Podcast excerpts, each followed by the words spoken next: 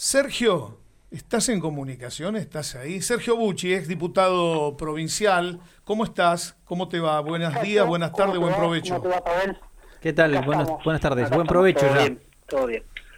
¿Almorzaste? Escuchando De que están hablando de la minería y bueno, temas que, que hoy son muy importantes para Santa Cruz y que por ahí no lo toman como primordial que, que funcionen las minerías, la- la- la- las mineras, que, que los casinos estén abiertos y que no haya clases en la provincia de Santa Cruz, una cosa bastante bastante extraña. Y vos sabés que todos estos temas que hacen a una sociedad que luce disparatada eh, tienen que ver con gobiernos que se encierran en sí mismos, que gobiernan para un grupo muy reducido de gente que se beneficia de estar en el poder y no hace público todas las informaciones que deben ser públicas. Vos cuando fuiste diputado fuiste miembro informante, cuando se sancionó la ley de acceso a la información pública y me imagino que esperaban darle a la sociedad una herramienta para hacer eh, eh, la información pública más accesible.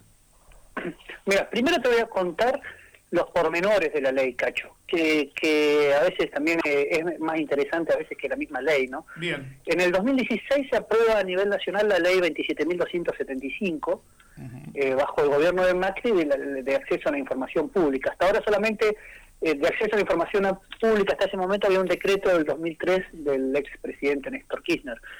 En el 2016 se presenta en la Cámara de Diputados, se vota por unanimidad, pero Santa Cruz no quería eh, tener una ley de acceso a la información pública. Ajá. Y durante todo el Qué raro, 2016 qué hasta mediados del 2017, eh, Santa Cruz, recordemos, eh, Cacho y Pavel, que necesitaba fondos, que en esa época eran, eran momentos de vacas flacas para la provincia de Santa Cruz, donde había reclamos sociales eh, en toda la provincia, donde, bueno, no había clases para no perder la costumbre en la provincia por los conflictos eh, sociales que había, porque no se pagaban los sueldos en tiempo y forma.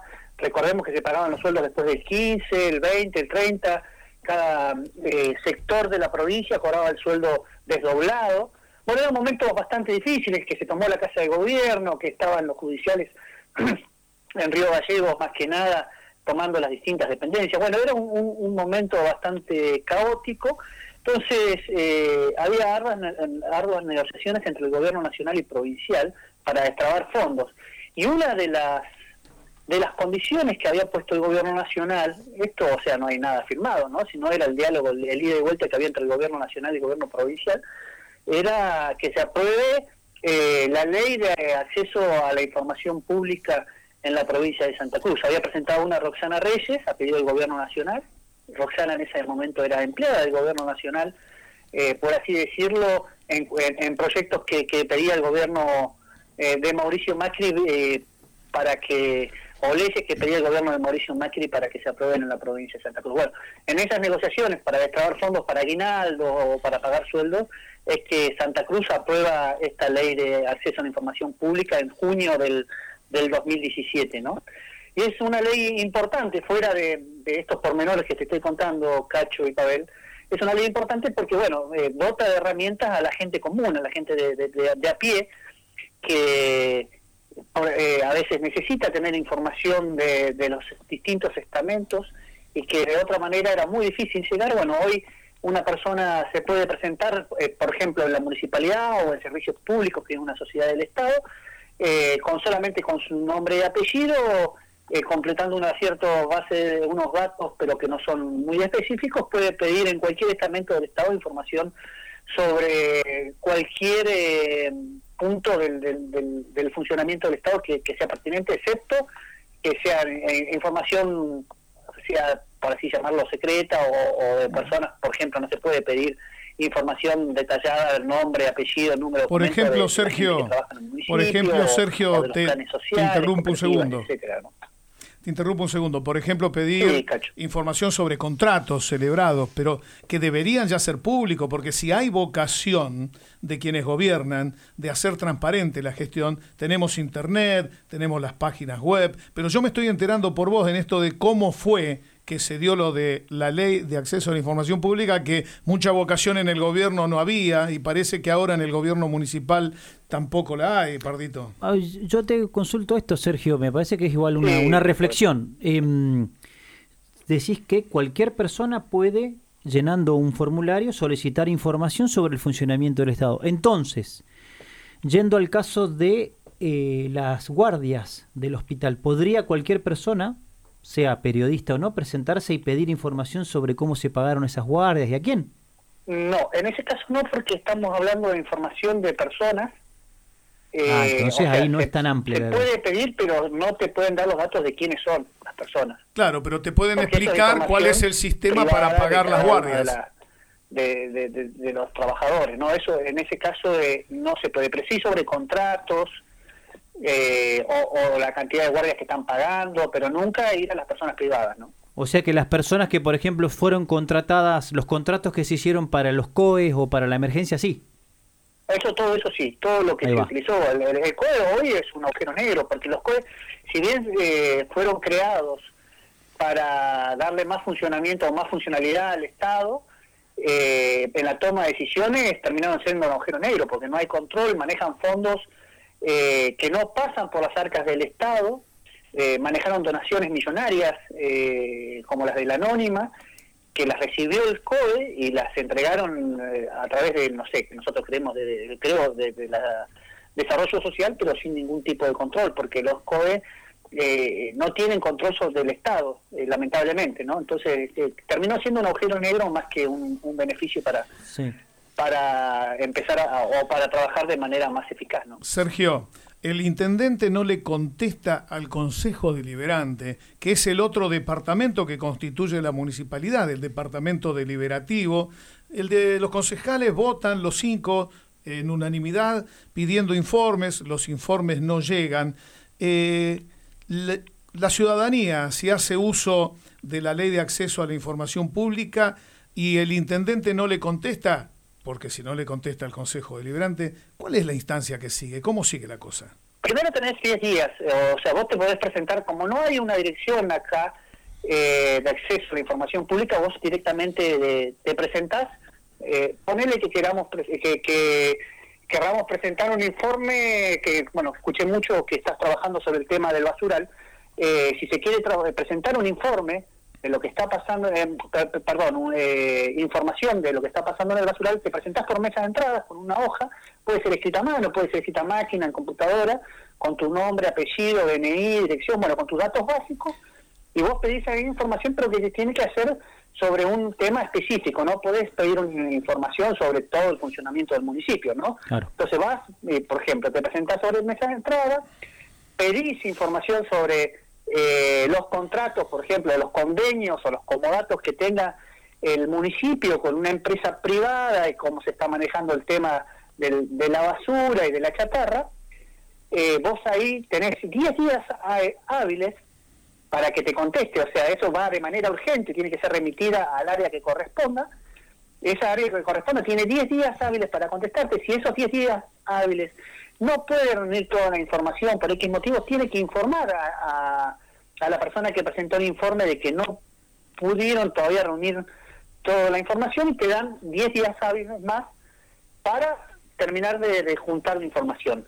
Ahí hay otra instancia que si ellos vuelven a decir que no se puede juntar la información y está debidamente justificado, se le da un tiempo más.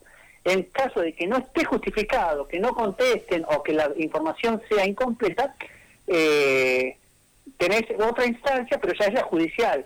Eh, te presentás en la justicia eh, con, diciendo o, mostrando tu, sello de mesa de entrada de cuando vos presentaste los pedidos de, informe como ciudadano, dentro de la ley de acceso a la información, y tenés que presentar un recurso de, amparo, que ese es expedito, o sea, tienen 48 horas hábiles para, para eh, presentarse y contestarlo y bueno, y ahí empieza la, instancia judicial, ¿no? Pero el, recurso de amparo es cuando se ve afectado un derecho eh, un derecho constitucional, ¿no? Y que es avallazado avasallado por el, por el Estado en este caso. ¿no? Una consulta, y si el Consejo Deliberante cuando hace sus pedidos de comunicaciones invoca la ley de acceso a la información pública, eh, para poder después, ante el plazo superado para la respuesta, eh, continuar con la instancia judicial. ¿Es una buena alternativa?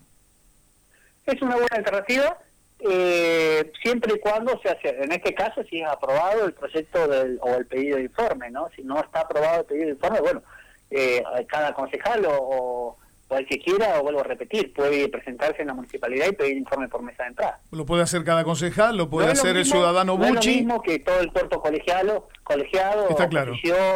y oficialismo pida un informe, o el Consejo Librante, el cuerpo legislativo en sí, que representa a todos los caletenses que un solo concejal, ¿no? No, no es lo mismo y el peso político obviamente es diferente. Sergio, yo te consulto algo sobre la ley esta que estás mencionando que se aprueba por allá por junio, julio del 2017, que es la 3540 de acceso a la información, buscando y mirando, porque nos ponemos a estudiar a veces cómo funciona y cómo se podría mejorar esto de, de comunicar e informar la gestión pública, por sobre todo nuestros funcionarios, vemos que en el artículo 7 de la reglamentación se habla de que se invita, se invita a los municipios y comisiones de fomentos a adherir. Pero me parece que hay una contradicción porque en la parte resolutiva de la ley, en los primeros artículos dice que, dice que, están obligados a dar información. cumplir con la ley. Exacto, entonces, ¿qué ocurre con esto? Bajándolo al llano, bajándolo a caleta, tenemos eh, una, un sector, un área de modernización, de ética pública, no sé dónde situarlo, en, algo, en el área institucional de por ahí del municipio, que se encargue de esto? No, no, no hay ninguna. O sea, por eso te digo que al no haber una oficina se tiene que hacer por mesa de entradas. Y de mesa de entradas tienen que remitirlo con su emergencia eh, a las distintas dependencias eh, municipales. En el caso de, no sé, cuando estuvo el intendente Prades, yo recuerdo que que entraron algunos pedidos de informe de, un par de ciudadanos y que la CROU tuvo que contestar en ese momento expeditamente, o sea, lo, había contestado entre los días, hábiles. A ver si entendí bien, si lo entendí bien a, a Pavel. Lo que establece que los municipios tengan que adherir es el decreto reglamentario, que se contradice a la propia ley, que tiene una jerarquía legal mayor. Seguramente va a ser un argumento. Es de uso y costumbre también poner que se adhieran los, los municipios y las comisiones de fomento. Pero, en este caso la ley es imperativa. como dice Totalmente. Ya incluye a todos los estamentos del Estado, sociedad del Estado como servicios públicos del Estado, eh, municipios, comisiones de fomento, eh, hasta si hay un fideicomiso, como fue el fideicomiso minero, también se puede pedir informes sobre eso, que, no, no incluye, o, hasta empresas privadas que prestan también eh, servicios eh, para el Estado, no sé, podría ser una, una empresa de peajes, ¿no? Vos decís, vos decís que, por ejemplo, vos decís que... Empresa de peajes porque presta funciones o su trabajo privado se basa en la, explotación de servicios al Estado. ¿Vos, ¿Vos decís que, por ejemplo, podríamos averiguar si Chatarrín presta servicios en la municipalidad? no está registrado en ningún lado. Brilla por su ausencia. Lo que sí se puede pedir... en la red de proveedores de, la provincia ni del municipio. La respuesta es medio renglón, no tenemos ni idea. Escúchame, Sergio, una herramienta que es necesario usarla para empoderar a la ciudadanía para que los funcionarios informen. Eh, ojalá no sea excusa el tema de la adhesión y ojalá eh, tengamos experiencias para poder hacerla útil, porque yo decía en la columna hoy que no solo hay que generar leyes que den derechos, sino que hay que comunicarle a la gente que existen esos derechos y después velar por el control de que realmente se cumpla, hay que supervisarlos. Exactamente, y, mejorar el, acceso a la información. Eh, el gobierno de la provincia, cuando sacó la ley de acceso a la información pública, a su vez también modernizó, su página web.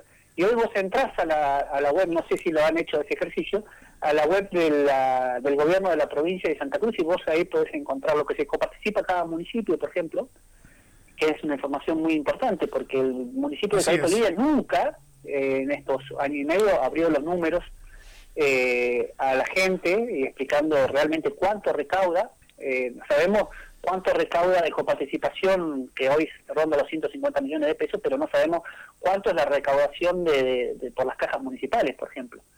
Eh, entonces se habla de que no hay fondos, pero bueno, nunca realmente vamos a saber o, va a explicar el municipio cuáles son los, números realmente que está manejando. Y a esto voy porque hay muchas empresas que están trabajando y que suponemos que son de contratos millonarios, ¿no? Punta Azul es una que tiene, no sé, cuatro o cinco camiones, máquinas, y eso no se hace con 100 mil, 200 mil pesos mensuales, ¿eh? estamos hablando de, muchísimo dinero. Lo mismo pasa con el convenio del basural o un comodato, la verdad que un comodato bastante extraño, eh, que bueno, que ustedes lo vienen trabajando muy bien y lo vienen denunciando. Eh, y hay muchísimas otras. Hay, hace unos días se hizo una licitación pública de la famosa bicicenda de las plazas, de la bajada de la costanera, y, una de las empresas que se presentó hace seis meses eh, se dio de alta en la CIP. No tiene empleados. Entonces hay cosas muy extrañas que están sucediendo. buen tema, buen tema para investigar. La segunda licitación a ver quién la gana, pero hay, hay cosas que están que no son claras cómo se está trabajando en el municipio y cuando se pregunta o cuando la, gente se expresa en las redes sociales o cuando la, oposición eh, denuncia las cosas que está pasando, la verdad que, que se ofuscan y atacan y, y, toman represalias y persiguen a, mismos trabajadores municipales. La verdad que, que esta no es la manera de, trabajar, esto no es lo que venían prometiendo en campaña, es todo, todo, la verdad que todo lo contrario. Y con el acceso a la información pública, si uno que se queja eh, lo persiguen, imagínate que, que a quien va a presentar eh, un pedido de informe, ¿qué le puede pasar? no Porque la verdad que termina siendo casi un gobierno mafioso el que tenemos. Oh, muy claro, muy contundente, Sergio. Buen final para esta nota. En cualquier momento volvemos a charlar. Siempre es un placer dialogar contigo. Gracias, eh. un fuerte abrazo, Sergio. Gracias, Sergio. Muchas gracias. Un saludo Estamos a, en contacto. a los dos y bueno, a la audiencia que, que tiene una audiencia muy fiel ustedes. Muchas gracias. Gracias. Abrazo. Hasta luego.